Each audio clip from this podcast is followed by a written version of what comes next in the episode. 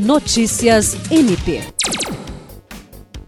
O Ministério Público do Estado do Acre, por meio da Promotoria de Justiça Cumulativa de Porto Acre, participou de uma reunião nesta segunda-feira na Prefeitura Municipal com o objetivo de verificar a regularidade da execução de valores oriundos do Programa Nacional de Alimento Escolar.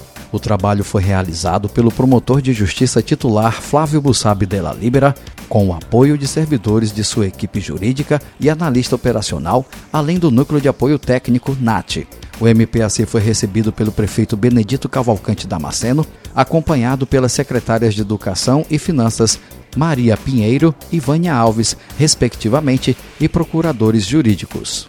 O Programa Nacional de Alimentação Escolar oferece alimentação escolar e ações de educação alimentar e nutricional a estudantes de todas as etapas da educação básica pública, atendendo alunos de toda a educação básica, ensino fundamental, ensino médio e educação de jovens e adultos matriculados em escolas públicas, filantrópicas e também em entidades comunitárias conveniadas com o poder público.